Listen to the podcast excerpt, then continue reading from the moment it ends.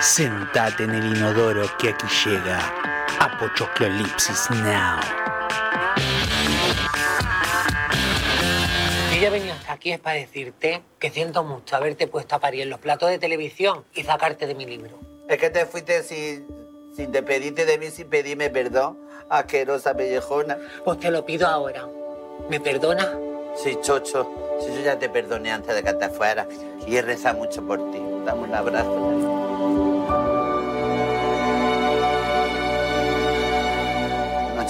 La Ouija, ¿no? Porque tú no tendrás móvil allí en el más allá. Y dale con la ouija. Que sí, pero hazme una ouija que ponga en un lado maricón, en el otro digo, y deja un espacio en blanco que diga, la veneno vale más por lo que calla que por lo que habla. ¿Me has escuchado? Uy, uy. Acuérdate de mí.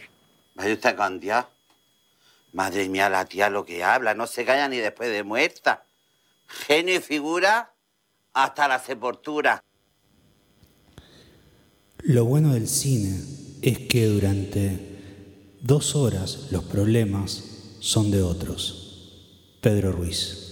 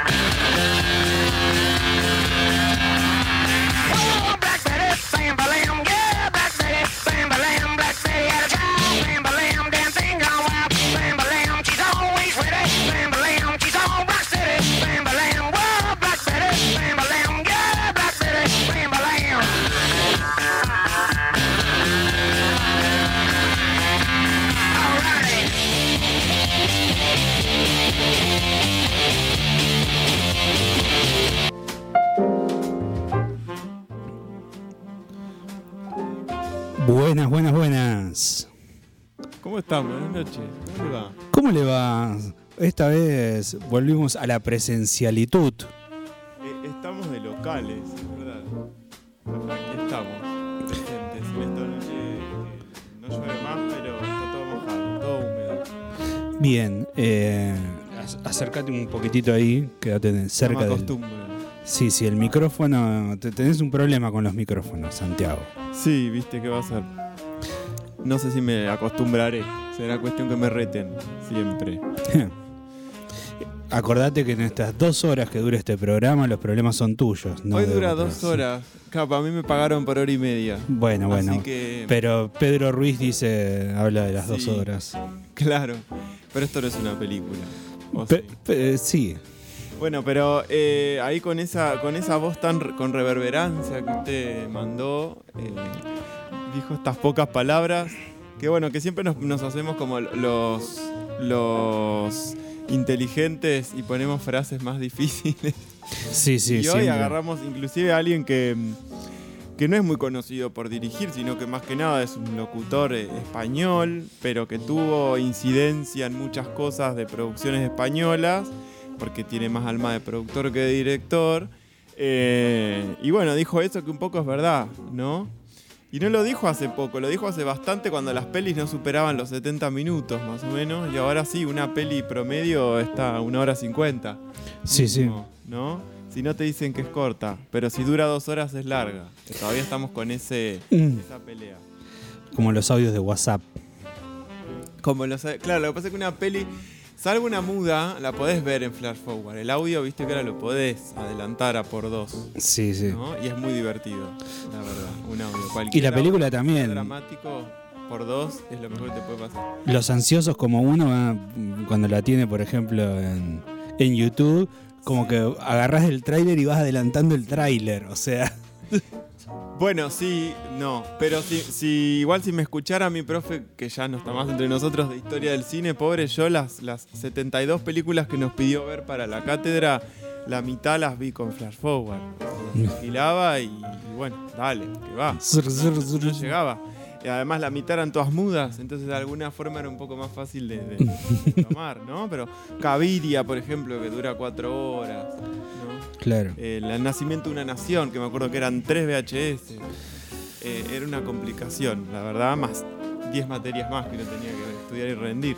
Así que bueno, Claudio España, donde estés, te cagué. Pero la probé igual, la materia. Que como Eh, corresponde. Como corresponde, sí.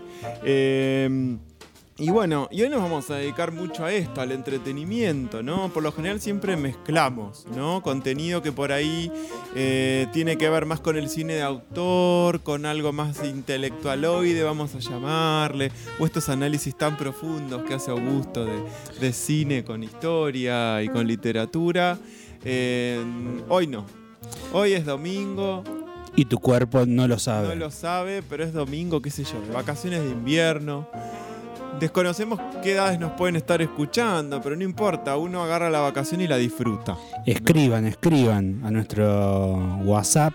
Fíjense el botoncito verde que tienen eh, en la página web o el icono de WhatsApp que tienen en la app, depende de donde nos estén escuchando, y los va a direccionar automáticamente a nuestro número de WhatsApp al que se podrán contactar y contarnos de qué edad, eh, qué edad tienen en este momento que están escuchando nuestro programa.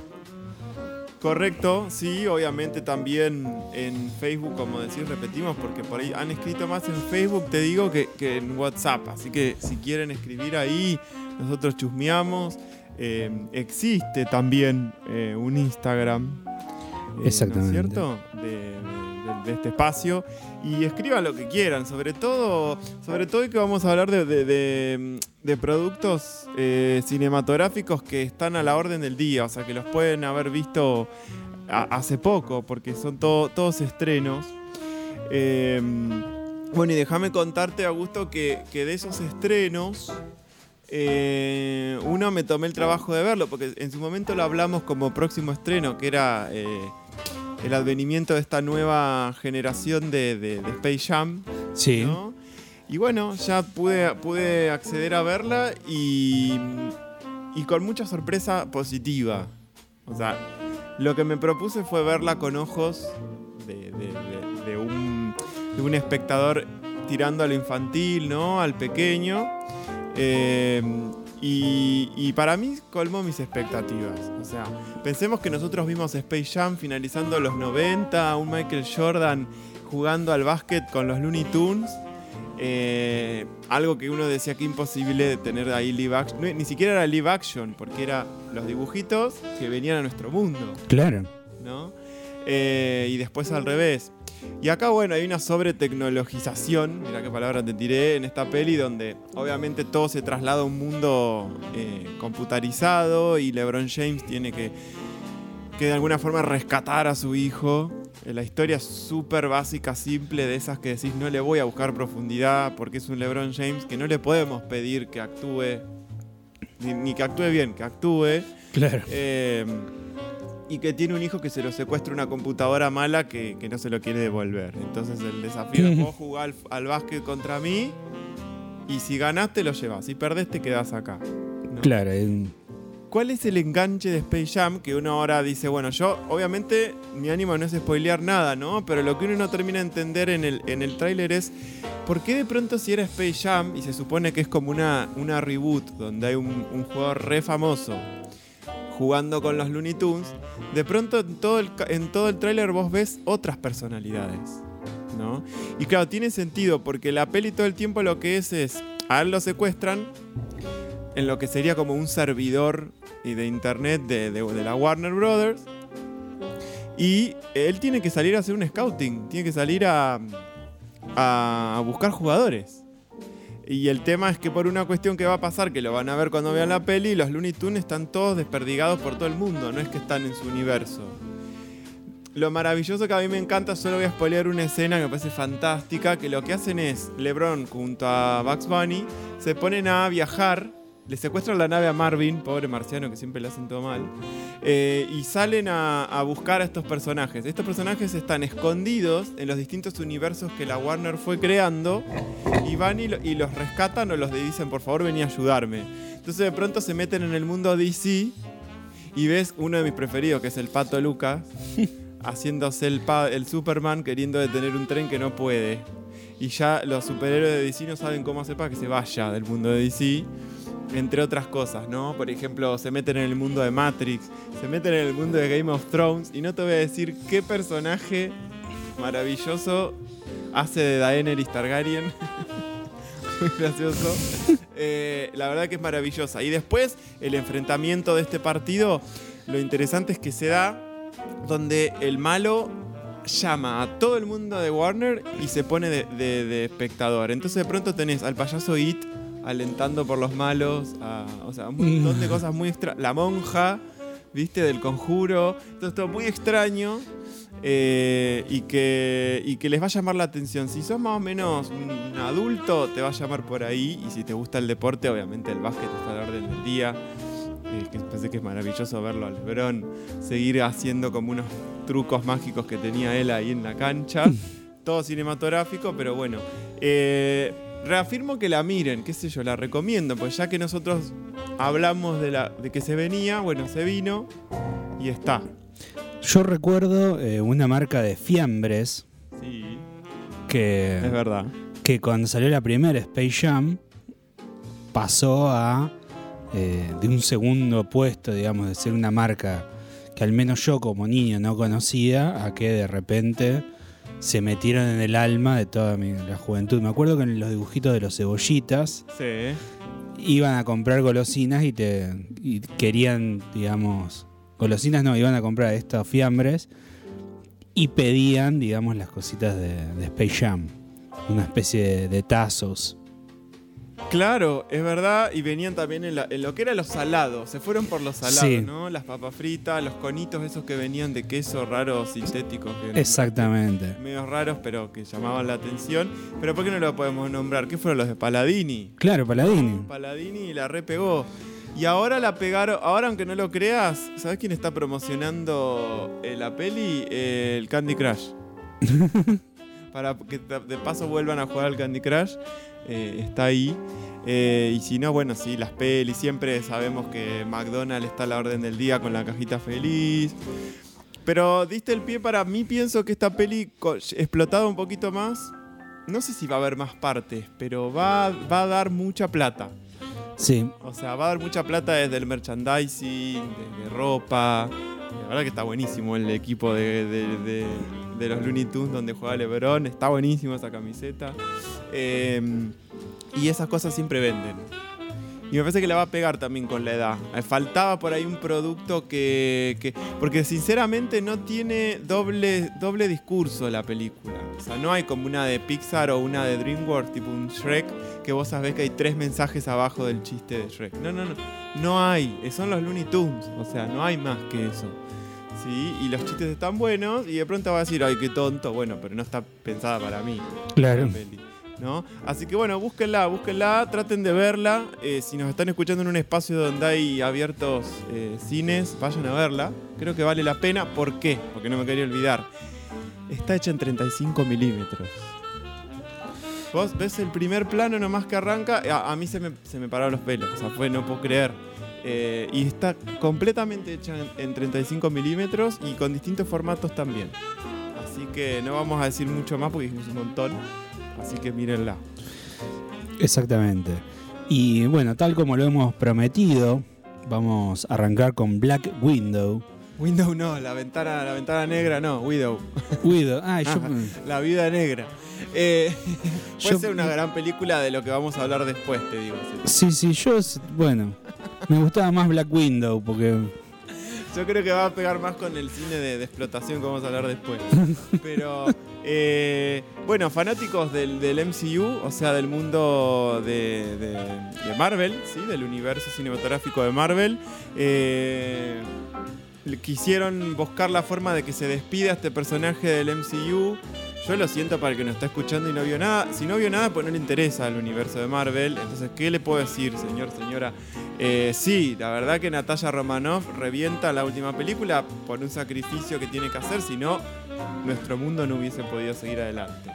Entonces, en, esta película lo que hacen, además de despedirse, ya que podrían hacer miles de historias de, de- de- del personaje de Scarlett eh, peleando contra el universo, eh, decidieron dejarlo acá.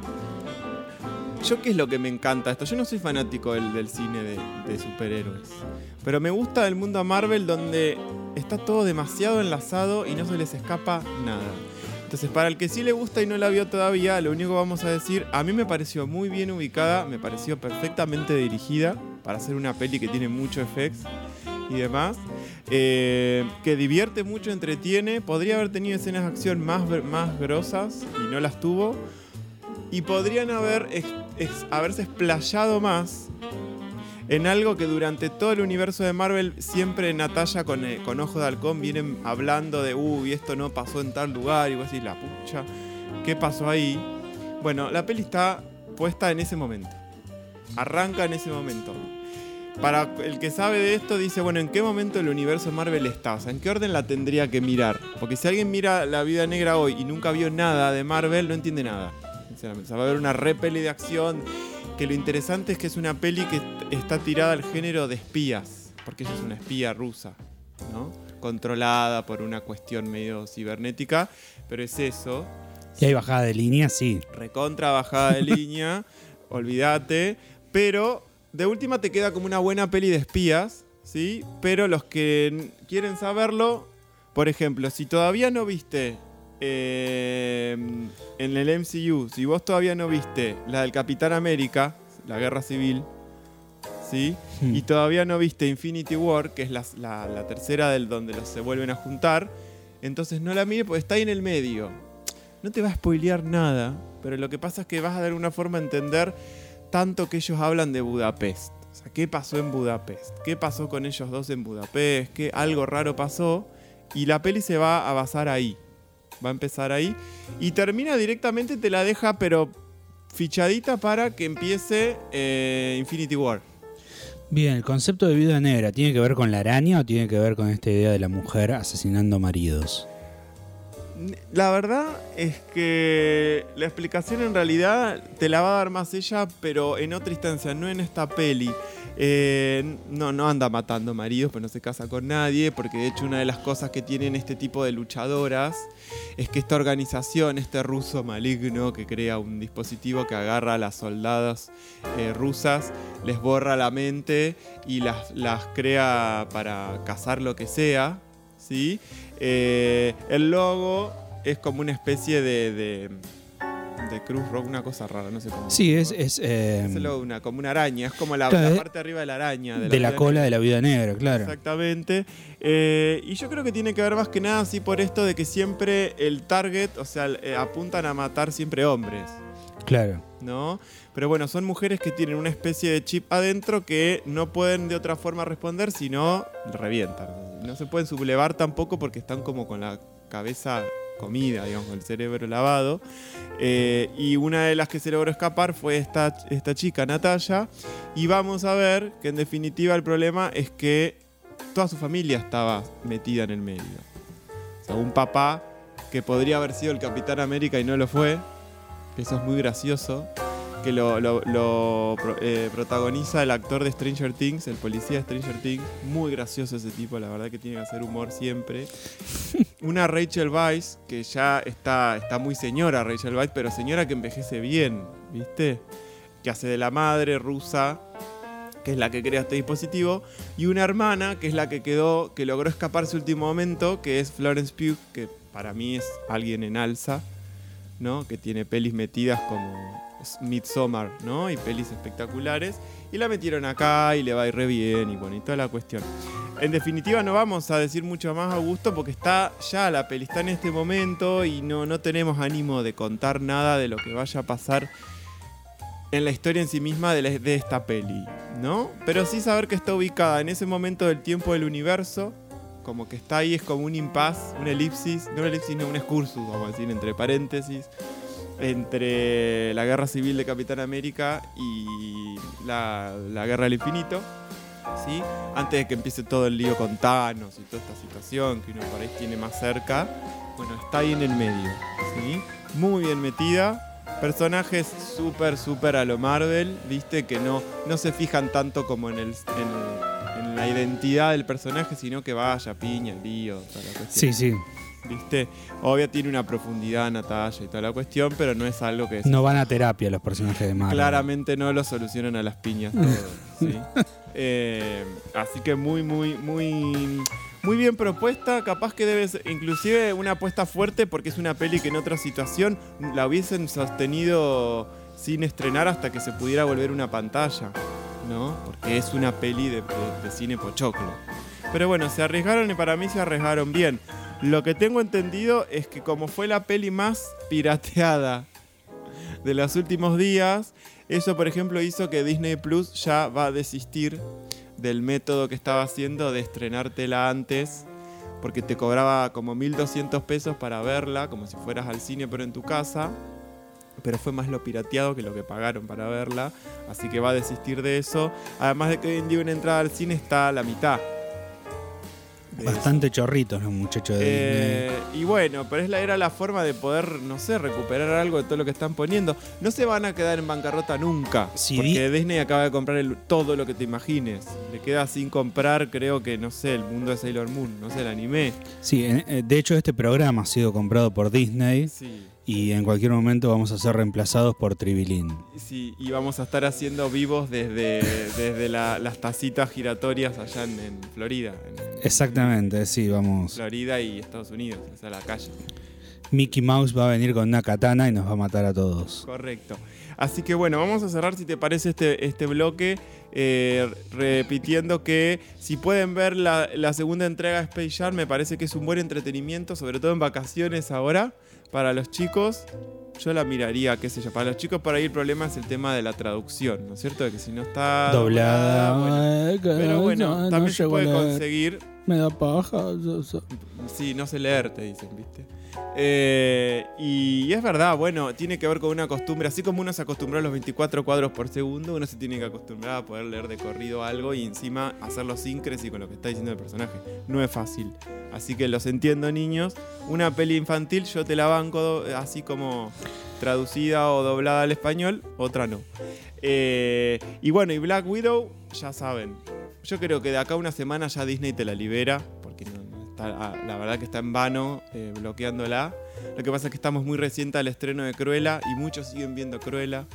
Así que nada, no voy a decir que la vi pirateada, sí, la vi pirateada. no voy a pagar 1.200 pesos. Como corresponde. Que le vamos a. vamos- Pero dentro, a mal mayor, mal menor, la vi en 4K, ¿viste? O sea, en calidad de la que se debería ver, no grabada del cine, que se para la gente y la ve, escuchas los pochoclos, sino bien, Bien, bien. Le, ha- le has robado al imperio, como corresponde. El imperio que nos saquea. al imperio de Disney. Al imperio Disney, representante del imperio estadounidense que, que quiere someternos Exacto. y que quiere colonizar nuestro, nuestra mente y nuestro ocio. Correcto, correcto. Yo por eso cuando tengo una hija le voy a comprar una Barbie, pero la negra le voy a comprar. Muy bien. porque todavía no salió la Palestina. Exacto, o la que está en silla de ruedas. Sí, Está bien. porque soy contrahegemónico. Está muy bien. Bueno, nos vemos después de este tema, Augusto. Dale. Apochoclolips Now, con la conducción de Santiago Suárez y Augusto Mónaco, dos conductores con más onda que los de MDQ, pero que no son hermanos.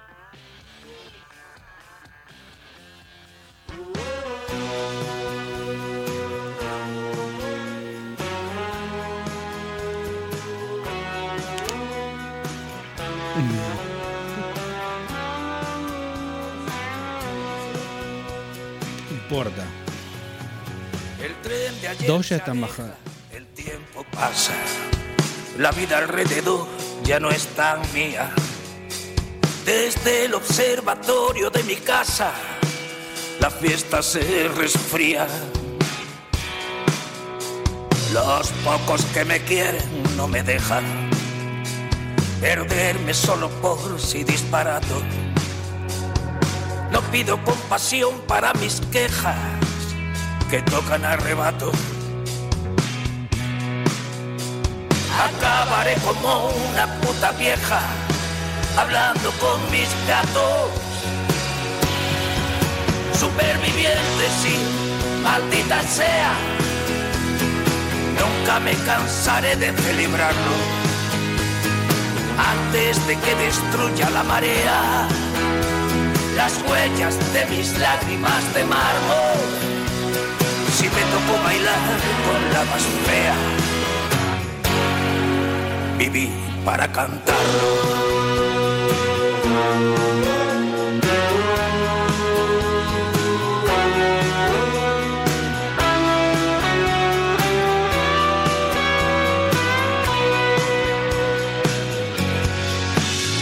Dejé de hacerle selfies a mi ombligo cuando el ictus lanzó su globo sonda. Me duele más la muerte de un amigo que la que a mí me ronda. Como la imaginación cuando se atreve, sigo mordiendo manzanas amargas. Pero el futuro es cada vez más breve y la resaca larga. Superviviente, sí, maldita sea. Nunca me cansaré de celebrarlo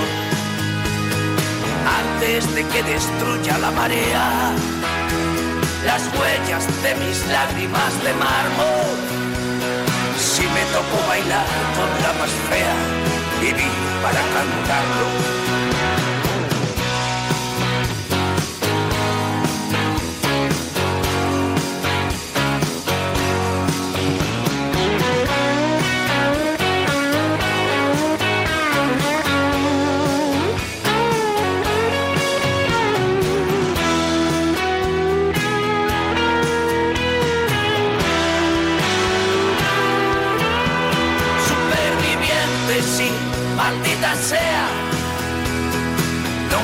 Cansaré de celebrarlo antes de que destruya la marea las huellas de mis lágrimas de mármol. Si me tocó bailar con la más fea, viví para cantarlo.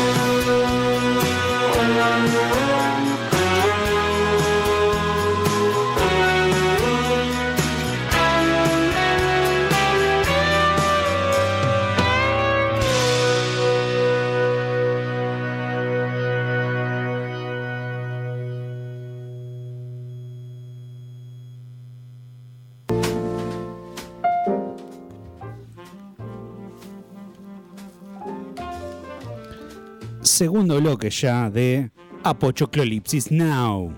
Aquí estamos. Como me dolió el reto, voy a contarle a los que no nos ven que yo estoy con el micrófono apoyado directamente como en mi estómago Sí, soldado, inclusive le hicimos un arnés, y lo sostengo con ambas manos una máscara con un micrófono.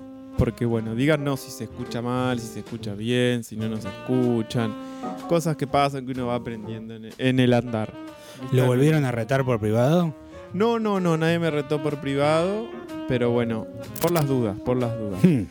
Y bueno, Augusto, eh, como decíamos que nos, era un programa bastante apochoclado, sí. eh, también vamos a hablar algo de ahora en este bloque que tiene que ver con que no podemos negar que, que mucho de lo que uno consume ahora lo hace en formato de, de serie, ¿no es Sí. cierto? Que, que después uno empezará a discutir otras cuestiones como que historias nuevas que se hacen series, películas que ya existieron y las hacen series, historias que podrían haber durado una hora 50 y las hacen series, un montón de temas, pero tampoco es tema nuevo, ¿no? O sea, de, la- de los pioneros de lo que tiene que ver la, la idea de trabajar una historia dividida en capítulos para televisión específicamente, uno de esos pioneros, ¿quién es? ¿Vos sabés quién es?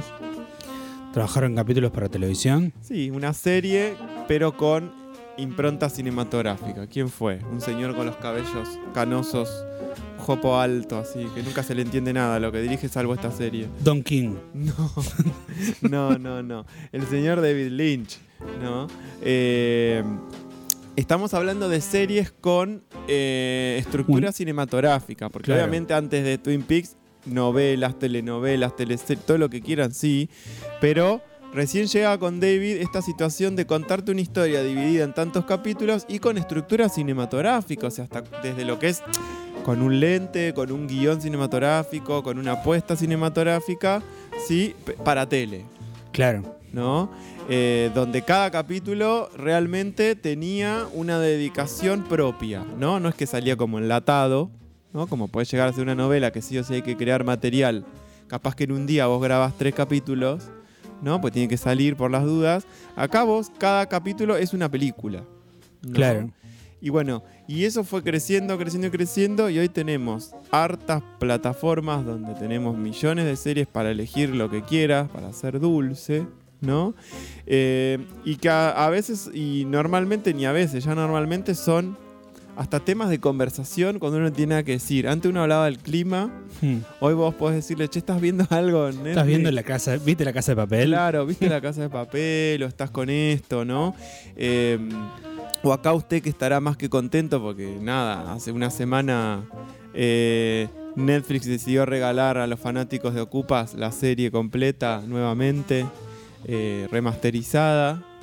Y acá dimos la noticia en este programa. Exactamente. Eh, que bueno, recordemos que la serie no es que ni hicieron algo nuevo ni, ni agregaron nada, sino que lo que hicieron fue reeditarla de forma que el problema que tenían era más que nada de derechos de autor, porque utilizaban mucha música de, con mucho copyright. Exactamente. Sí. Beatles, por ejemplo. Exacto. Entonces tuvieron que. De alguna forma estuvo bueno. Eh, contrataron al músico del Matón Policía Motorizado y resonorizó todas esas partes que no se podían poner. ¿no? Usted nos dirá a la brevedad, seguramente la empezará a ver si está ya bueno. la empecé, o no. sí, sí. Si está bueno esto que pasa o no. Sí, sí, la verdad que a mí lo que me pasó es que como experiencia es que en principio no noté, o sea, sí había, la, la volví a ver, me impactó mucho el tema de la imagen, Sí. de, de la, eh, del- bueno, la rescalización, rescalada de la imagen, Sí. porque empecé a ver detalles que no había visto la primera vez. Y la música, o sea, me pareció, digamos, como en un segundo plano. Lo que más me impactó fue la imagen. Bien. Eh, acorde- recordemos, por ejemplo, que uno lo veía en, no sé, capaz que como mucho 240 de resolución, megapíxeles de resolución. Sí, en resolución de, de televisión, que es un poco más que eso. pues. No, no, claro, pero uno no, ni siquiera la veía en tele, o sea, yo que no la vi en televisión, sino que la vi descargada. Ah, bueno, claro. Sí, sí, sí. Eh, entonces los personajes eran manchas, básicamente. Sí, era un píxel que caminaba. claro.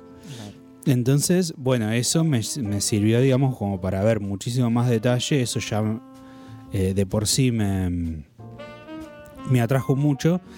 Y la música me generaba como cierto extrañamiento, como decir, eh, yo esta, esta escena yo la vi, pero no, no recuerdo esta música. Claro, y ahí está el, el porqué. Claro. Estábamos. Ahora hay en esta industria Igual es muy creó- armónica, ¿eh? Sí, Sí, está. sí, sí. Sí, perfecto. Está muy es- integrada, es está muy bien integrada. Supongo que nos hubieran lanzado otra cosa si no fuese así, ¿no? Mr. Estañaro. Eh, ahora, la industria que tiene que ver de las series y, lo televisivo y las, y las plataformas están a, la hora ya. Están inclusive se adelantó mucho lo que son las nominaciones a, a los premios Emmy, que se van a hacer recién en septiembre, pero ya, ya conocemos qué es lo que está situado para, para premiar. Y uno va a decir, y bueno, al final terminamos siempre en, en lo que le encanta a Augusto, que es el, el mundo hegemónico estadounidense. no, justamente no. Pero la verdad es que el mundo se- lamentablemente se sigue, o lamentablemente o no, no sé, es un parámetro que sigue tomando lo que es la producción americana. Cuando sabemos que los que nos gusta mirar mucho, existen producciones europeas o asiáticas que, que- que superan lo que puede ser la propuesta americana. Pero bueno, ante el streaming y la posibilidad del mainstream y toda esta situación, eh, Estados Unidos sabe cómo, cómo, cómo contarte algo y que te enganches, ¿no? Sí, de hecho, eh, yo creo que nos formó, digamos, como, como, eh, digamos, consumidores de cine. Claro, En el sentido, digamos, más, más estadounidense del- de la palabra consumidor. claro. De hecho, hay un texto de Deco que se llama Apocalípticos Integrados, que habla de la alta y de la baja cultura, Sí. y precisamente hace referencia a, a la industria del arte como la baja cultura. Claro. En parte, digamos, porque a diferencia, por ejemplo, de un David Lynch que vos planteás de- del cine de autor, Sí. eh, por ahí responde más a intereses económicos, como lo hemos dicho a veces, que artísticos. Totalmente. Y bueno, el, el blog en realidad estaba más eh, dirigido ahora a, a- mencionar de que si bien se vienen en septiembre, tiene nominaciones sorpresivas y que viene a cuento de algo que con Augusto, por ejemplo, hemos charlado off the record de otro lado de, bueno, ¿cuándo está bueno o cuándo eh, se puede tratar de terminar lo que tiene que ver la exposición de tal tema para directamente ya hacer, incluirlo, ¿no? Y eso está muy en boga el tema que hablábamos con respecto con la cultura trans, ¿no? Eh, algo de que, por ejemplo, lo ideal que es, lo ideal es que deje de ser noticia de que por primera vez una mujer trans fue nominada a mejor actriz de reparto, ¿no? Eh, y ahí es donde charlábamos off the record con Augusto que, por ejemplo, si vos querés igual ponerlo en tus palabras, porque yo digo lo que yo entendí que él me comunica es que para él no, eh, vos ves por ahí cierta necesidad o no está mal primero el exponer o, o mostrar la situación para después uno ese discurso ya normalizarlo. Claro, un poco sí, lo que yo estaba planteando era que en realidad eh, uno nunca va a naturalizar lo que le produce extrañamiento. Y la forma de lograr que algo deje de, de- generar extrañamiento es sobreexponerlo hasta que se naturaliza. Sí, justo igual con estos temas, viste que el sobreexponerlo genera también que, que lo, lo molesto, lo que no me gusta, lo que no conozco, también genera cierta violencia, ¿no? Eh, Sí, en también- desconocimiento. Entonces, justo estos temas que son más del índole de la identidad y demás, ya más sobreexpuesto que una persona trans que te sale directamente a la vida, a la calle todos los años a decirte, por favor, eh, soy, una, soy una persona y un- que necesito un documento y toda la situación, eh, y que soy una persona y después tengo un género. eh, en estos casos, justo estas cadenas grandes o esta situación tan mainstream, para mí la idea es, como te decía que pasó con los Oscars, es vamos a dejar de hablar de, de esta cuestión cuando directamente haya una única categoría que hable de mejor actuación. ¿No? Sí. ¿Por qué tengo- tengo que dividir entre mejor actriz y mejor actor? Entonces, dividamos entre mejor actuación. eh, y para mí esa es la forma de exponer o de mostrar. O sea, con, el, con la acción. De hecho, te Sí. sigo poniendo una persona que sabes que es trans. que- No, bueno, ya sabemos que es trans. Ahora, yo te la, te la muestro diciéndote. Está en una categoría como cualquier otra. Sí, que las categorías tengan más que ver con el cine y no con cuestiones personales, digamos. Como... Completamente, ¿no? Pero bueno, esto viene a colación de que hay una serie que igual yo la recomiendo, me parece fantástica, que, que es de HBO Max. Eh, una plataforma que quiero decir que me parece maravillosa y que está ahí ya de ganarle a cualquier otra. De hecho, le lleva en los semis, es la que más nominación tiene esta plataforma. Eh, por dos o tres de diferencia con Netflix. Bueno, van a encontrar una serie que se llama Pose. ¿Sí? Pose se escribe. Y está esta protagonista que es MJ Rodríguez. ¿Sí? Eh, y que está durante las cuatro temporadas. Es una serie para mí fantástica. eh, que tiene que ver con el mundo de las casas drag y, las casas de Estados Unidos que reúnen gente de distintas comunidades eh, mínimas que hay, ¿no? De las, de las minorías, donde el drag es una de las tantas, ¿sí? Claro. Y la protagonista es una chica trans que, que- que decide abrir una casa eh, y, y llevarla a cabo con sus respectivos hijos, que cada uno tiene más problema que el otro, ¿no? Porque las casas lo que tienen son estos, son eh, toman gente de, de la calle con problemas desde lo que es droga, prostitución o demás, o que han sido echados de su casa por haber, no sé, eh, dicho que son homosexuales o, que son drag o lo que sea. Entonces las casas lo que hacen es acogerte, darte un lugar, darte una especie de figura materna y, llevarte por el buen camino. Y todos los fines de semana se arman los famosos balls, que son fiestas en un, en un teatro donde hay distintas categorías, ¿sí? Y las casas desfilan y bailan y demás. Bueno, mírenla, pues está buenísima. Esto es historia real, siguen hoy en día, pero esto arrancó en los 80. ¿sí? con el tema inclusive del advenimiento del SIDA. Las casas fueron muy buenas para esto porque eh, acobijaban gente que se moría en la calle directamente del SIDA sin saber cómo poder tratarlo. Eh, así que sí, es una serie igual pesada en términos de drama, pega fuerte, ¿sí? Pero entretenida porque en definitiva la dirige el misma, la misma persona que dirigió Glee. Entonces de pronto vas a tener momentos muy musicales, muy entretenidos y demás. Entre otras categorías que hay, eh, los semis son como los Martín Fierro, por decirte algo. ¿sí? Claro. Y los semis solo te van a premiar comedia y drama. ¿Sí? Como nada más. No hay como no hay- no hay grises. Comedia y drama. Obviamente no es el lugar este para mencionar y charlar de cada categoría de nominación. Usted si quiere google y busque que están, pero está bueno mencionar de cómo, eh, por ejemplo, además de esta noticia aparte de MJ Rodríguez, saber que por ahí hay cosas que ustedes están viendo y que no saben que están recontra repremiadas, o premiadas todavía no, sino nominadas, o cosas que le puede llegar a interesar, porque estas- esto lo que hacen también es abrir puertas, que dicen, bueno, ganó tal cosa o está nominada, uno va y la mira, ¿no? Eh, de lo más, más, más nominado, que es interesante, debo decirte que es la primera vez que de todo lo que está acá vi todo. No sé si me tengo que sentir mal o bien, estoy muy al pedo, pero vi todo lo que está acá nominado. Eh, vamos a- sí, decime. ¿Cuál sería, por ejemplo, la diferencia entre los Emmys y los Oscars? El Oscar es el cine. Y el Emmy es la, El es la tele. Ah, bien, bien. Sí, eh, directamente esa es la gran diferencia. Vamos a mencionar, si querés, Augusto, solamente lo, lo que es como los grandes packs. ¿sí? No vamos a nombrar, por ejemplo, cada actor nominado en toda la situación, sino, por ejemplo, lo- los productos que están nominados, que son como muchos los mismos y que los dividen en las distintas categorías, ¿sí?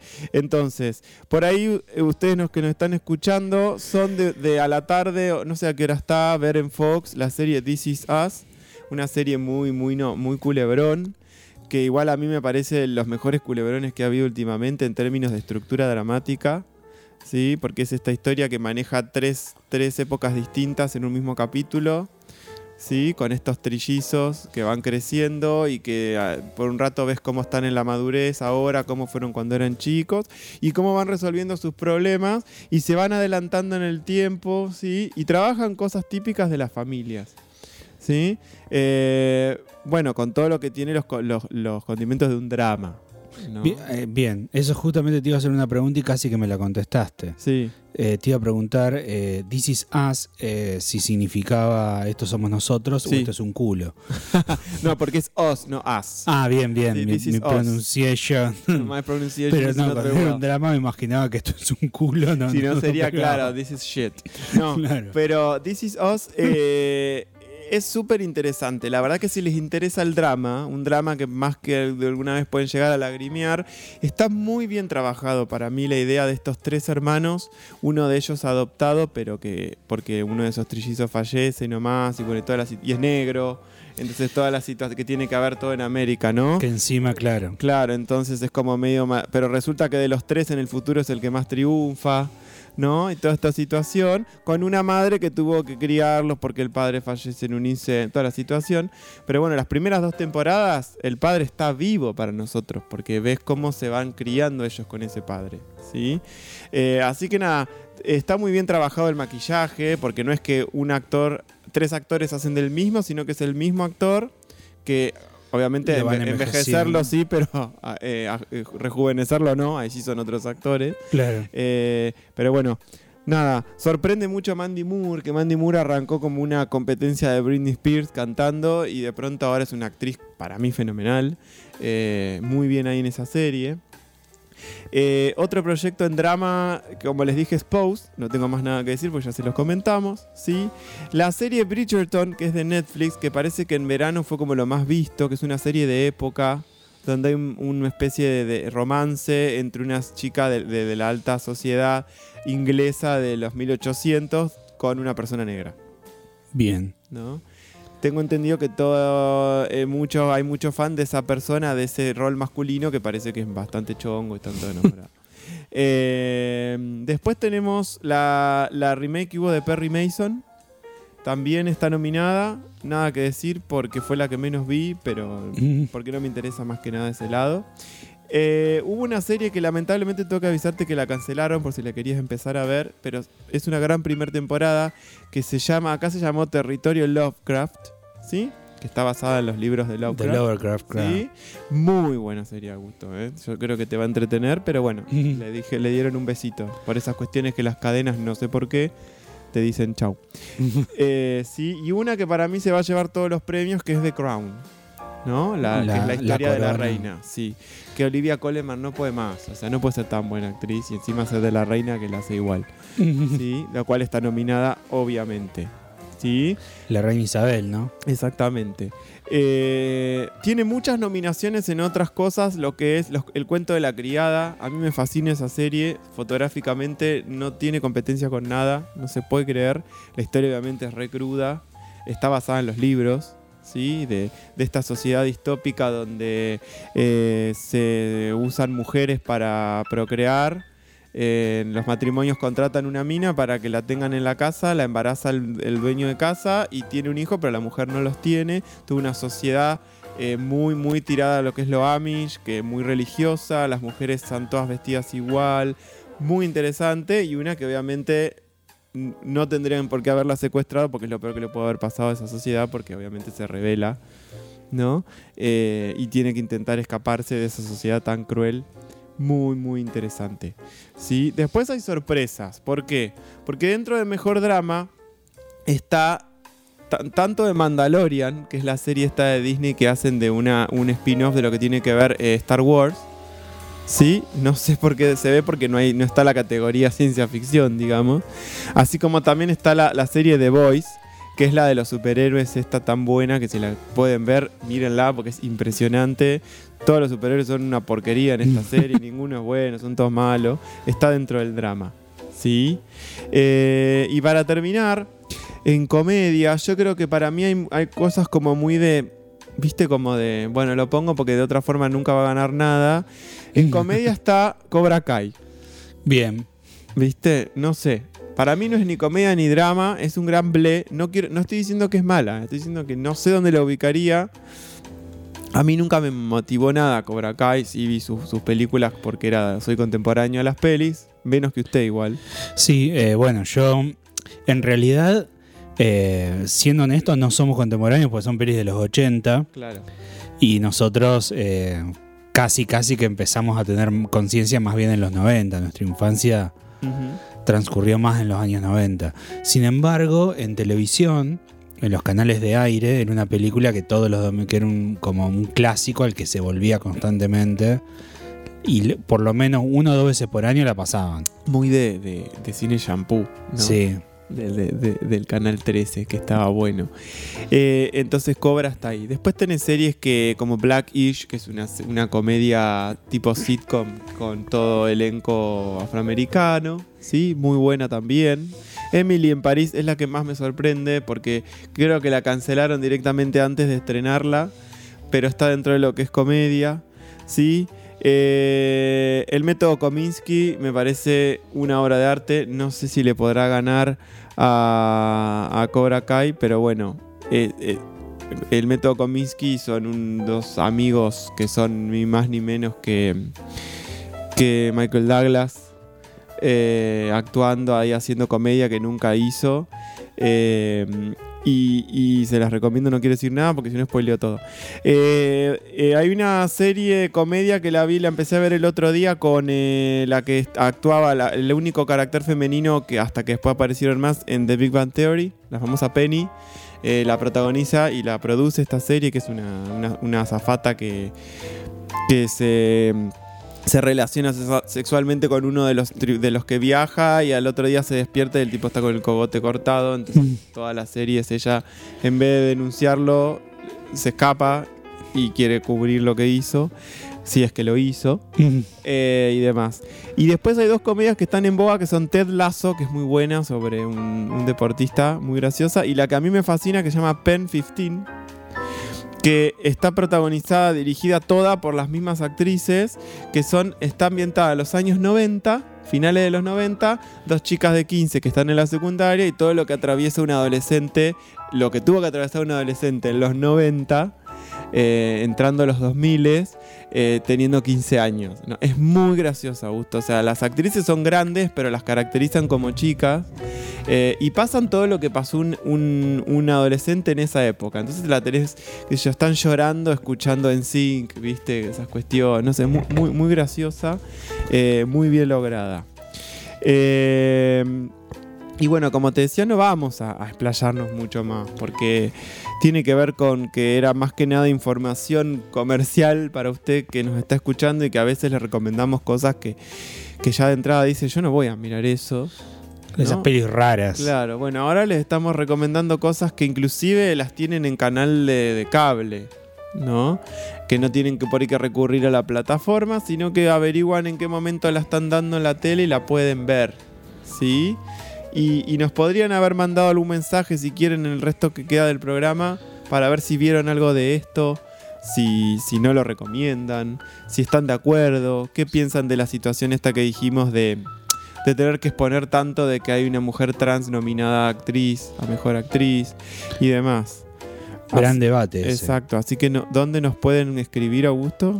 Nos pueden escribir a nuestro WhatsApp y para poder acceder a nuestro WhatsApp Sí. eh, directamente pueden, si están escuchando a través de la aplicación, hacen clic en el icono de WhatsApp que está en la parte de abajo de la app y directamente los va a direccionar a, nuestro WhatsApp y nos van a poder escribir lo que quieran al WhatsApp de la radio.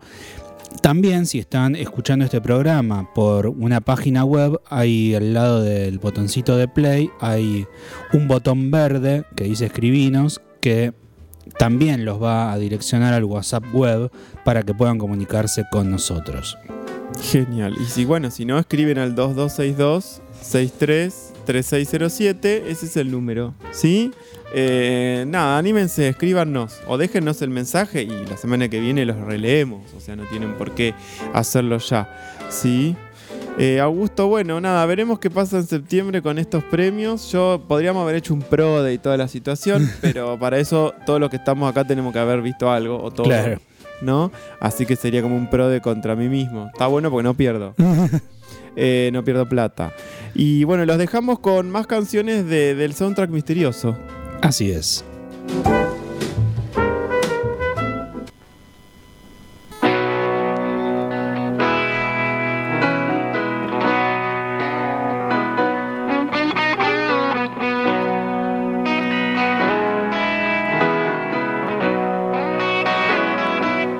Eran otros tiempos. Era centro de tu vida. Tú decías ser mi reina. Y la noche prendía. Subimos la escalera sin saber a dónde iba. Con la promesa de encontrarnos en el final de los días. Los clásicos por mi tendencia suicida.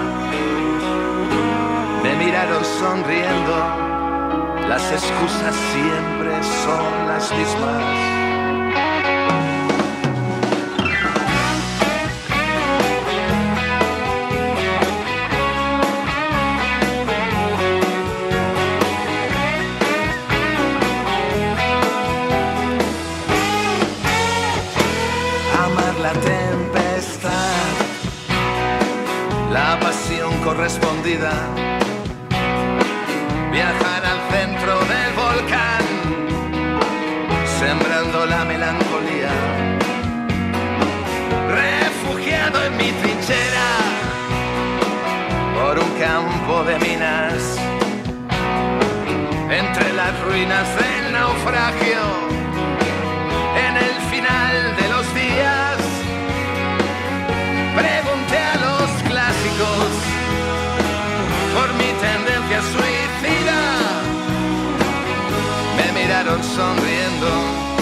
Las excusas siempre son las mismas.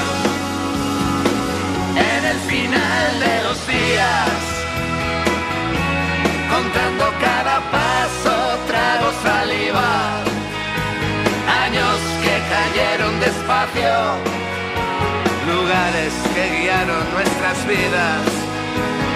Solo tu recuerdo perdura en el final de los días.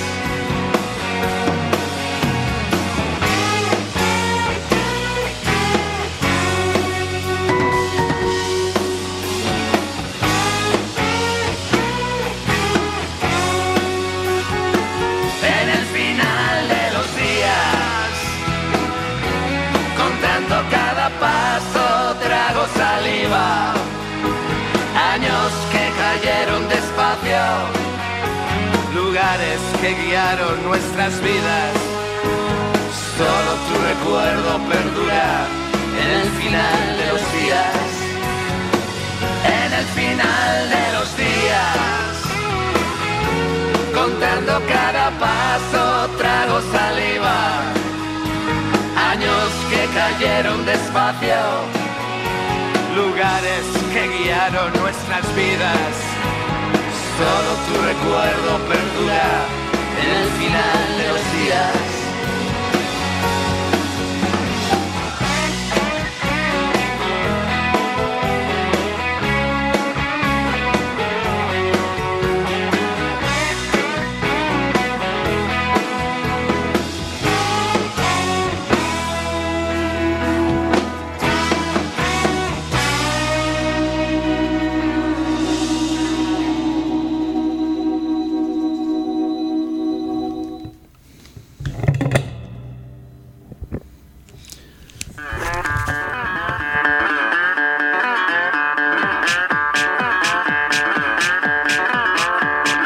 Apocalipsis Now, como en el cine, pero más barato.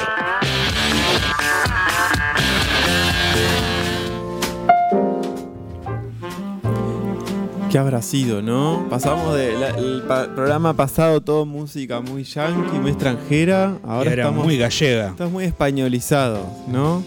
Ya, les contaremos ¿no? Pero bueno, saber que sí, que si lo reconocieron, al principio sonaba Joaquín Sabina con Lágrimas de Mármol y recién sonaba Loquillo con la canción En el final de los días. Ya les iremos contando. Eh, Y sí, Y nos metemos ya de lleno en el Osplotation. sí, algo que, que uno no reconoce mucho, pero que formó a varios directores y muy conocidos. Exactamente. Eh, antes igual nombrar, porque me, me gustaría darles como una pista, un poco igual jorobada, pero antes que vos leyeras las palabras del inicio, se pasó un diálogo de un producto, ya que estábamos con las series, una serie que ya, si no la vieron, entran a, pagan los míseros 100 pesos que te sale eh, el HBO Max. Porque saben que si lo contratan, parezco que no me contrato HBO Max, ¿eh? pero si antes del 31 de julio los contratan, pagan eternamente 100 pesos nada más, ¿eh? la, la suscripción. Eh, y ahí está una serie que se llama Veneno, ¿sí? La- el diálogo que escuchamos era de un momento, en realidad es, es como un, un- algo aparte de lo que es la serie, pero eran siempre los diálogos que tenía la Veneno con Paca la Piraña, ¿sí? Que tiene muchos diálogos y el que no lo sabe lo haremos en otro momento. Veneno fue un gran personaje español que visualizó, en términos por ahí de lo que hablábamos recién con Augusto, la comunidad trans, ¿sí? En España en los años 80 que misteriosamente eh, falleció en el 2016, si no me equivoco, y no se sabe la causa y nunca se va a saber. Eh, así que miren esa serie o lean el libro que es fantástico. Al- alguien de esa serie creó eh, lo, que, lo que estamos escuchando ahora, o sea, la banda de sonido de lo que estamos escuchando. ¿Sí? No sé si se entendió. Alguien que creó la veneno también creó lo que está musicalizado con lo que venimos escuchando. ¿Sí? Exactamente. Bien, y como mencionaste entonces, puede haber cierta... a- algunos lo diferencian y a veces es, es lo mismo. Hay una, hay una cuestión. Una cosa es el Osplotation, o como le llaman el Occiplotation, por eso es Os, ¿sí? Os de OZ, ¿sí? Pero también puede tomar referido porque la vieron que la pronunciación australiana es más, es más complicada, es distinta. Parece que uno no modulara el inglés australiano. Entonces tiene que ver más como si uno dijera la, la abreviatura de australiano. Vieron que los australianos se dicen a sí mismos Aussie. Sí. eh, A-U-S-S-I-E. Entonces como si uno todo junto dijera Exploitation. ¿Sí? Eso sería como el, el- el- cómo se lo pro- eh, pronunciaría. Propiamente dicho, si es el australiano, el cine explotación australiano, va a aparecer recién en los 70, entre los 60 y 70, ¿sí? Pero si uno quiere ver la historia o, o profundizar más, uno podría decir que el germen de todo esto viene desde antes, o sea, inclusive desde el inicio del cine, ¿no? Hay una frase muy buena que promueve el exploitation, que es que te dice, si algo no funciona, no lo toques, explótalo. ¿No? Eso te, eso te propone el, el exploitation. Y es algo que si ya te está sonando, lo tomó mucho quien? Tarantino, por ejemplo. Claro, Tarantino lo utilizó y hasta tuvo la, la- la intención de, de querer revivir una de, de las de las mecanismos que tenía el exploitation, que era lo de las casas greenhouse. ¿No? Grindhouse. Que lo que hacían eran estas funciones que vos ibas al cine, te pasaban dos o tres películas una tras de otra, y que ahora todo termina siendo lo que uno le llama clase B. Sí. ¿no? Pelis con mucha sangre, con mucha teta, con mucho culo, con mucho Argumentos sexo. gratuitos. Claro, exactamente. Y bueno, eh, Quentin con Robert Rodríguez se juntaron en su momento e hicieron esto. Él hizo una, Robert hizo la otra y ahí salió Planet Terror y Death Proof. Ambas fantásticas, una mejor que la otra. Me gusta más la de Quentin por lo que el relato conlleva, pero Planet Terror es Robert Rodríguez exponenciado a Robert Rodríguez exponenciado a la mil. Eh, claro, con, con la ex de Marilyn Manson que tiene en vez de una pierna tiene una metralleta. eh, un Schwarzenegger que hace de villano. O sea, es muy buena. Lo que hace es esto también. Mete en elenco muy hollywoodense a historias que Muy serie B. Sí, muy serie B, sí. Pero bueno, eso es lo que sería, por, por ejemplo, dividamos lo que es eh, Australia, que lo explotó un montón, porque en definitiva fue lo que lanzó Australia al mundo.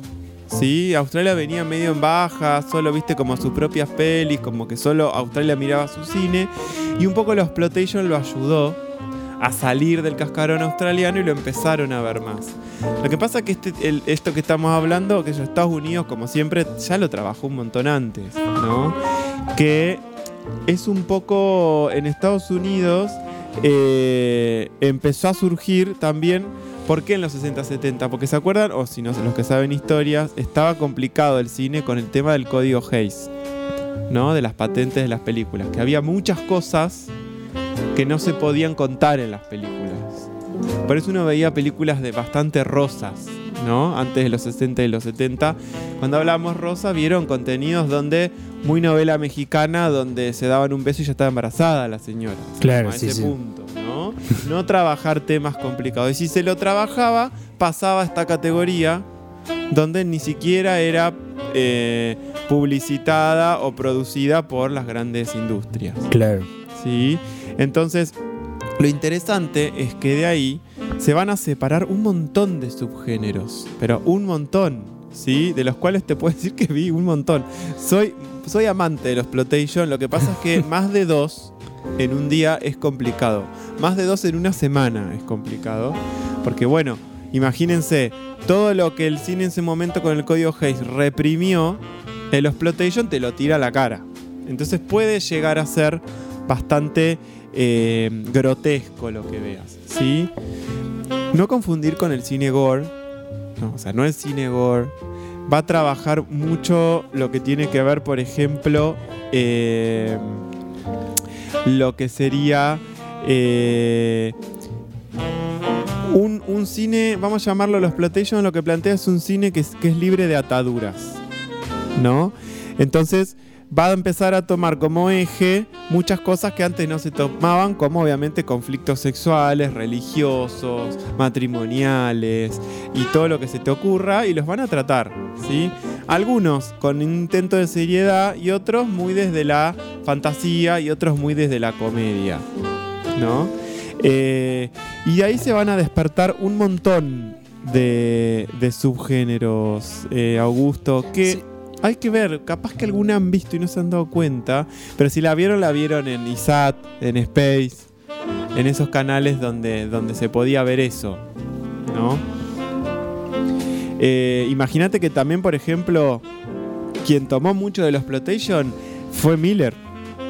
Claro, Frank Miller. Frank Miller lo tomó mucho eh, y hizo sus cómics, ¿sí? Con SimCity, de hecho, nosotros habíamos hablado de, del justamente de esta de este cine B, de este universo mezclado con el cine noir, Sí. que era este cine negro del policial negro y también creo que su versión de los 300 también tiene bastante de eso. Claro, claro, muy, muy suavizada, Sí, ¿no? sí. Porque aclaremos que, a ver, es difícil, no llega a ser gore, pero lo que, lo que tiene los Plotation, sobre todo los Plotation australiano, que es el más fuerte de todos, ¿sí? Para que se den una idea, ustedes en una película de, de australiana, ¿sí? Eh, son pelis que son con la misma intensidad de rareza que tienen, o sea, son maravillosas. Pero van a encontrar que son pelis que son como muy sucias, muy rápidas, muy baratas, muy bajo presupuesto, eh, y está llena de vulgaridad.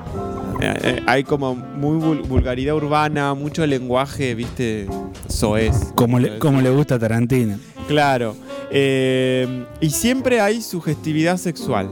El, tema es que es eso, son pelis que por lo general, la verdad es que hoy menos serían muy aceptadas porque vas a encontrar mucha sugerencia sexual a lo que es por ahí la violación, ¿no? La destrucción.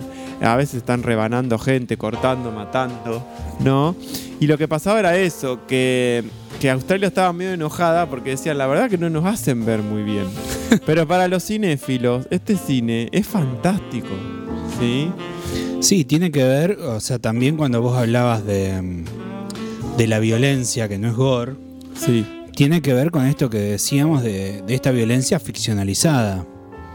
Correcto, correcto. Por ejemplo, hay una muy buena que actuó Charlton Heston cuando era jovencito, más jovencito, que se llamaba Un niño y su perro, que a mí me parece maravillosa, pero es un futuro posapocalíptico donde lo que hacen es, se está lleno de hombres, viven en el desierto y la mujer que ven pobre se ti- que huya porque la hacen pelota.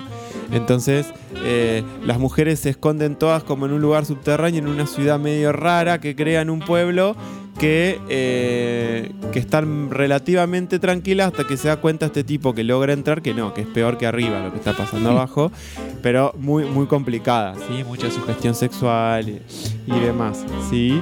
Eh, de ahí, como te decía Augusto, salen un montón de subgéneros, ¿no? Uno es el más conocido, que a mí me encanta mucho también, que es el Black Exploitation. Black Exploitation son películas obviamente todas actuadas y hechas por la comunidad negra, ¿sí?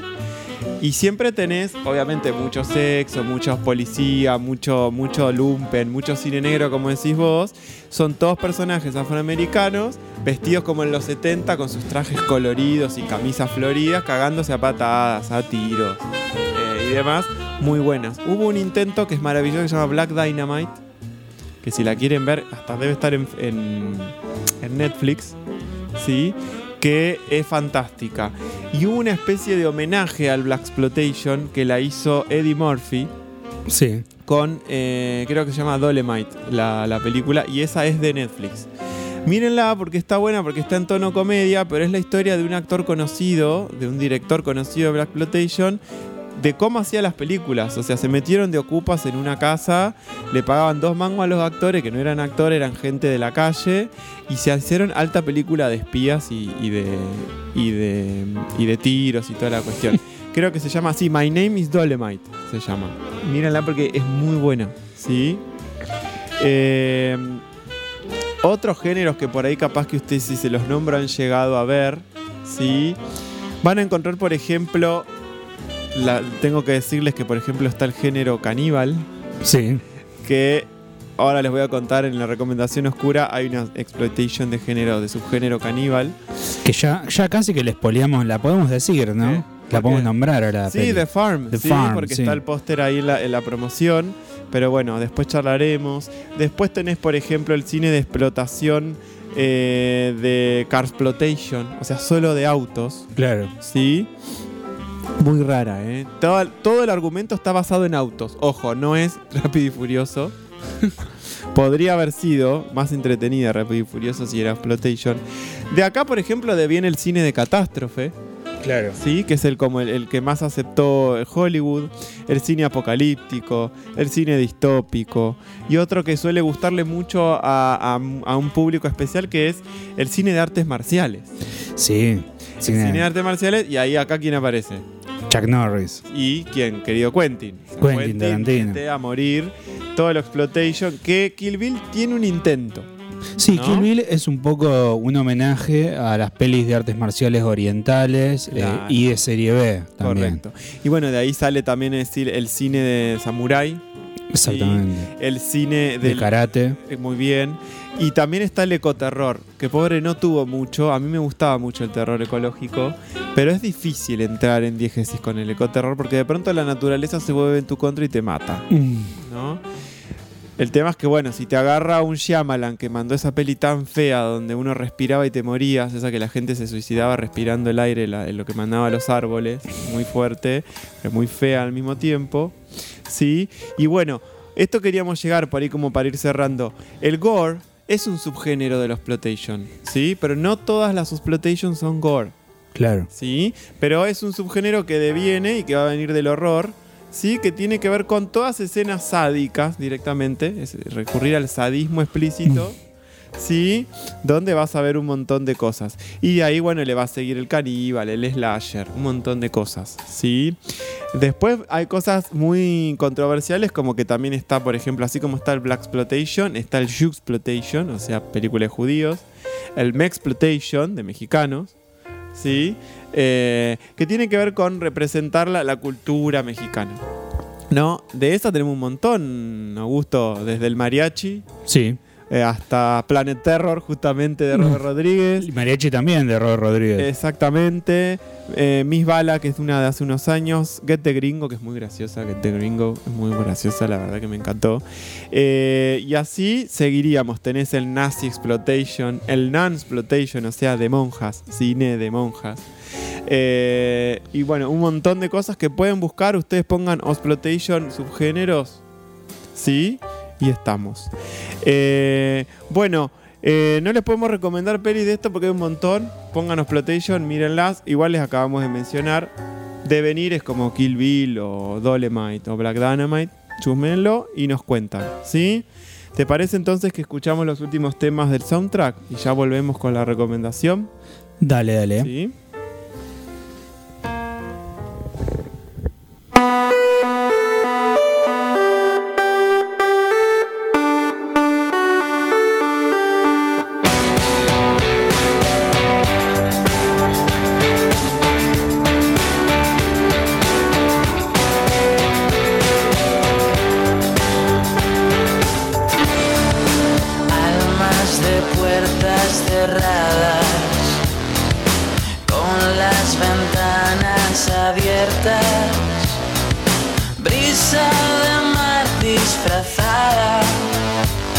De cazador en retirada, restos de sueños varados, intentos fallidos de fuga viejos deseos heridos, paisajes abandonados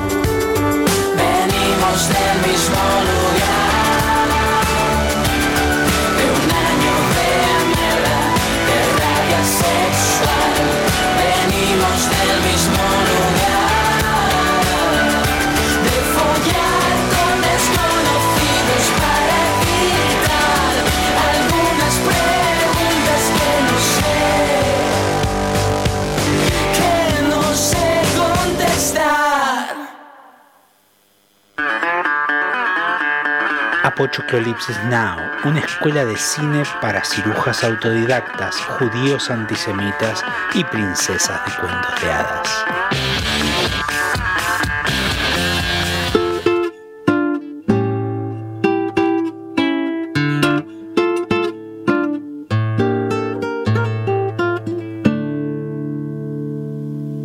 Esta ambición desmedida por las mujeres, pasta y los focos me está quitando la vida muy poquito a poquito a poco.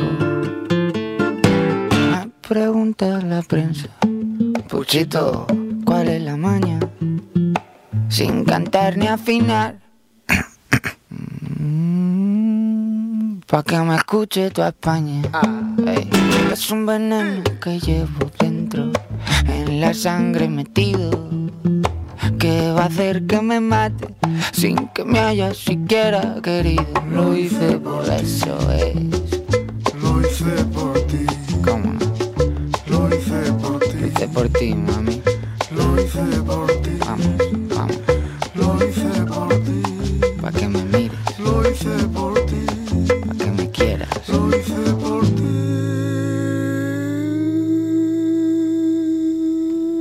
nacido bohemio, pero tu amor me ha cambiado. Y ahora quiero triunfar y ganar y salir en la tele y la radio. Es un veneno cruel y violento que estáis alimentando. Que va a hacer que me mate mientras todos seguís ahí mirando. Lo hice por ti, ¿Cómo no? lo hice por ti, Eso, lo hice por ti, por ti nada más, por ti. lo hice por ti, Pa' que me mires. lo hice por ti, lo hice por ti, lo hice por ti. Aún recuerdo al chaval hambriento que no invitabais al baile. Antes cuando era inocente, antes. Pero antes yo no era nadie. Y ahora todo el día metido en farra, escapando pa'lante, intentando olvidarte, toreando recuerdos que arden. Es un veneno que llevo dentro, en la sangre metido, que va a hacer que me mate sin que me haya siquiera querido. Es un veneno que llevo dentro, en la sangre metido, hacer que me mate sin que me haya siquiera querido. Eso. Y nada más. Pa' que me quiera.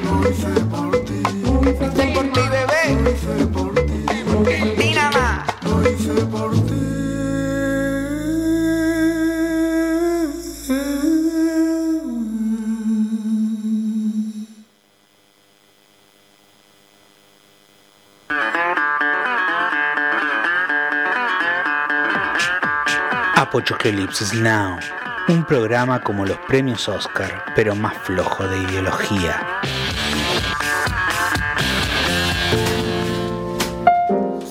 Y bueno, sí, sí, ya estamos. Acá, cerrando. Levantando campamento. Exactamente, estamos ya finalizando este programa de Apochoclolipsis Now. Claro. Eh, bueno, previamente estábamos escuchando dos temas seguiditos. Uno es de Miss Cafeína, que se llama Venimos, y otro es de Z Tangana, ¿sí? Eh, con Niño de Elche, que se llama Un Veneno. Un cantante bastante interesante, ¿eh? búsquenlo, que tiene unos temazos.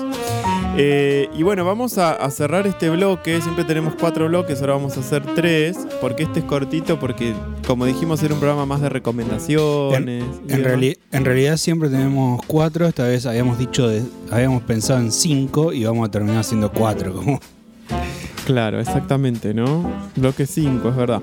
Bueno, eh, no, bloque cuatro. Claro, no, pero acá en el guion dice 5. Ah, claro, sí, sí, sí. Bloque 5. Bueno, bueno, bueno. Eh, y en definitiva, entonces, antes hicimos como una introducción a lo que sería la recomendación oscura breve y concisa de hoy, que es una película del 2018 de un director que, que no, no- tampoco tiene muchas ganas de, de ser conocido. Creo que después de esta película, no sé si le, tampoco lo van a querer conocer. Eh, una película del 2018 que se llama The Farm. ¿sí? Eh, La traducción es La Granja y literal es eso. ¿Qué es lo interesante? Cuando uno piensa que puede llegar a ser el exploitation, ¿sí? la pregunta es, en esta película es, ¿qué, qué- qué pensarías vos, Augusto, si de pronto eh, se pudieran dar vuelta los papeles, ¿no? Y eh, está permitido el canibalismo, ¿sí? Y eh, la forma de producir la carne para, para consumir es tal cual una granja. Entonces los humanos pasan a ser como los animales, pero dentro de una granja. ¿No? Claro. La, la película, lejos de querer ser una película de- de horror, lo que pasa es que te genera esa sensación de horror. Es de perturbación más que de terror. Es bastante perversa, eh, pero ¿por qué perversa? Porque si yo estoy seguro que me gustaría ofrecerle, ayer se la ofrecí, por ejemplo, a, Rosa, nuestra compañera acá de 4KL, que es vegetariana, y le dije, obviamente mírala con mucho reparo, vos que sos vegetariana, a ver qué pensás, ¿no? Porque es una peli bastante extremista, que no es algo que no deben pensar mucho, por ejemplo, eh, persona que sigue el veganismo o el vegetarianismo. En sí la película es muy cruda, porque sujetándose muy poco de una historia bastante básica que pasa en las pelis de terror, de una pareja que está viajando y Todo bien, indicio malo, indicio malo, indicio Sí, malo, y de repente. Todo va, ya sabes que va a pasar. Desde entrada sabes que algo va a pasar mal, porque inclusive ellos arrancan siempre como mal, como discutiendo en el auto, toda la situación.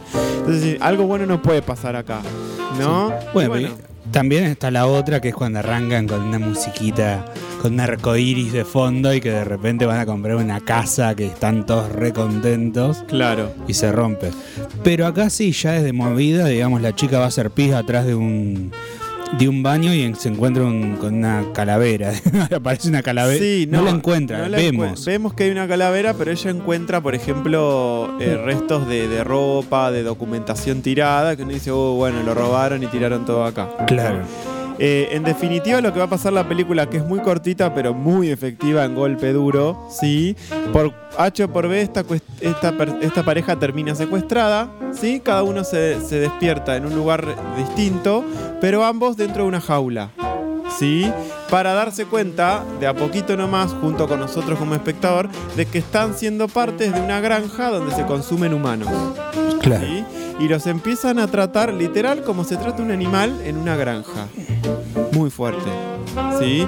Vamos a encontrar escenas donde obviamente ¿qué hacen? Separan las hembras de los machos, a los machos los alimentan y directamente cual vaca, martillazo en la cabeza, pila de tipos a la al matadero y a, de- y a desmembrarlos para hacer la carne. Y a las mujeres obviamente no, las usan para criar y para amamantar, para dar leche. Es una escena terrible, terrible, donde están muchas mujeres ya eh, con unos succionadores en sus pechos para obtener leche. Y va lo que se dijera el dueño de la granja a chequear. Y hay una que está con un bebé de muy pocos meses y lo pesa y como pesa lo suficiente, lo mata al bebé y vos ves cómo lo mata de un golpe contra el piso. Porque bueno, sabemos que el ternero, ¿no? A nivel a los que comen carne, el ternero tiene un poco más de... bene- de- de- les gusta más la carne de, de- de- de carnero, de ternero que de la vaca vieja. ¿No? Eh, eso como mínimo, ¿no? Tampoco recurre al gore, porque no hay escenas de, de desmembramientos así fuertes, sino están desmembrando a alguien como matan un chancho, lo matan a la persona, o sea, la cuelgan de las patas y le abren la panza para que caigan las vísceras.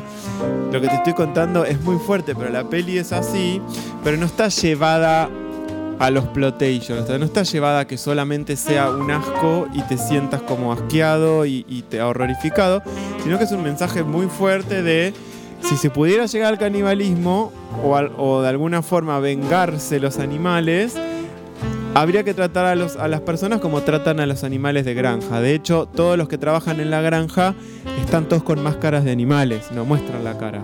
Claro, sí, sí.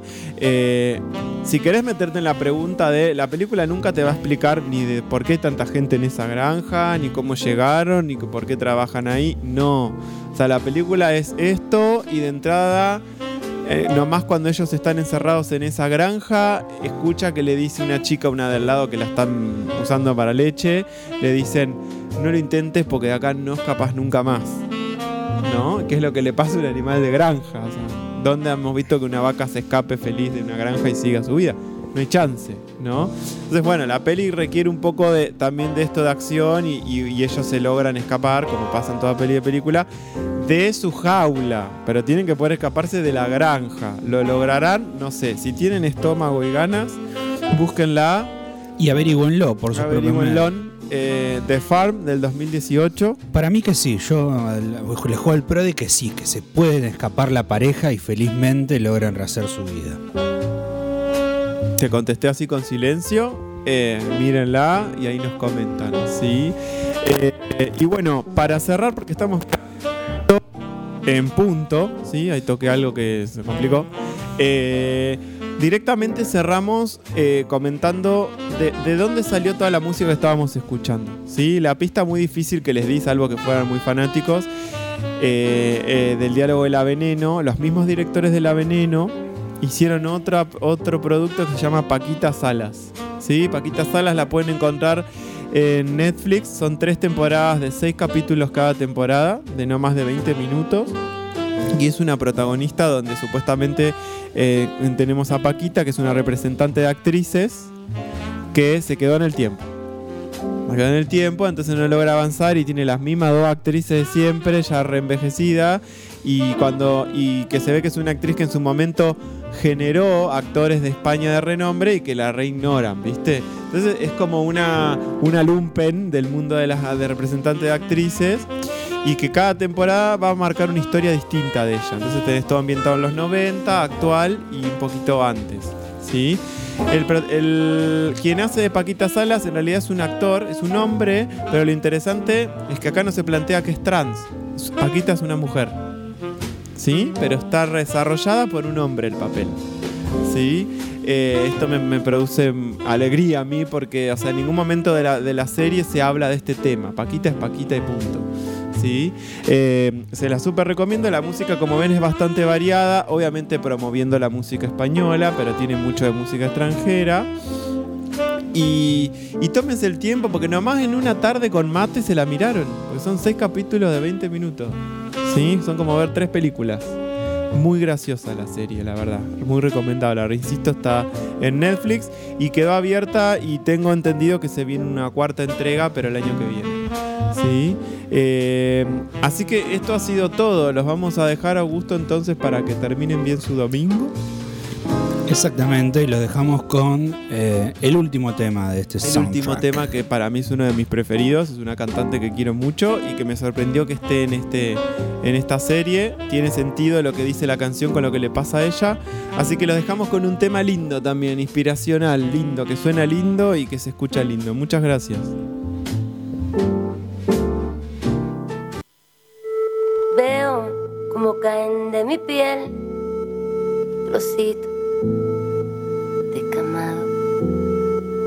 por la ausencia de tu humedad, mi cuerpo deshidratado. Cae la piel rota, dejando al descubierto la otra con más brillo que la que cae, porque algo está alimentando. Mi piel en silencio grita, sácame de aquí. Mi piel en silencio grita, oxígeno para respirar, respirar de esta falta de ti respirar de esta ausencia de mí, respirar para sentir mejor, respirar para aliviar el dolor, respirar,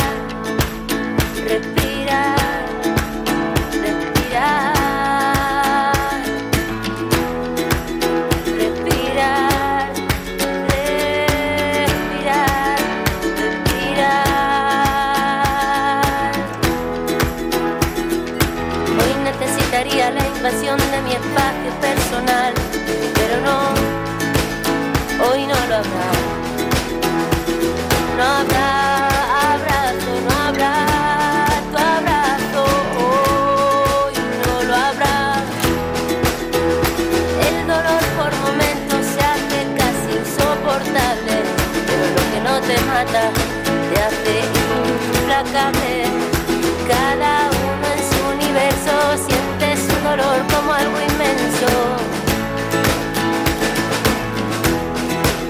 El amor nos da la vida y su ausencia nos mata un poco cada día.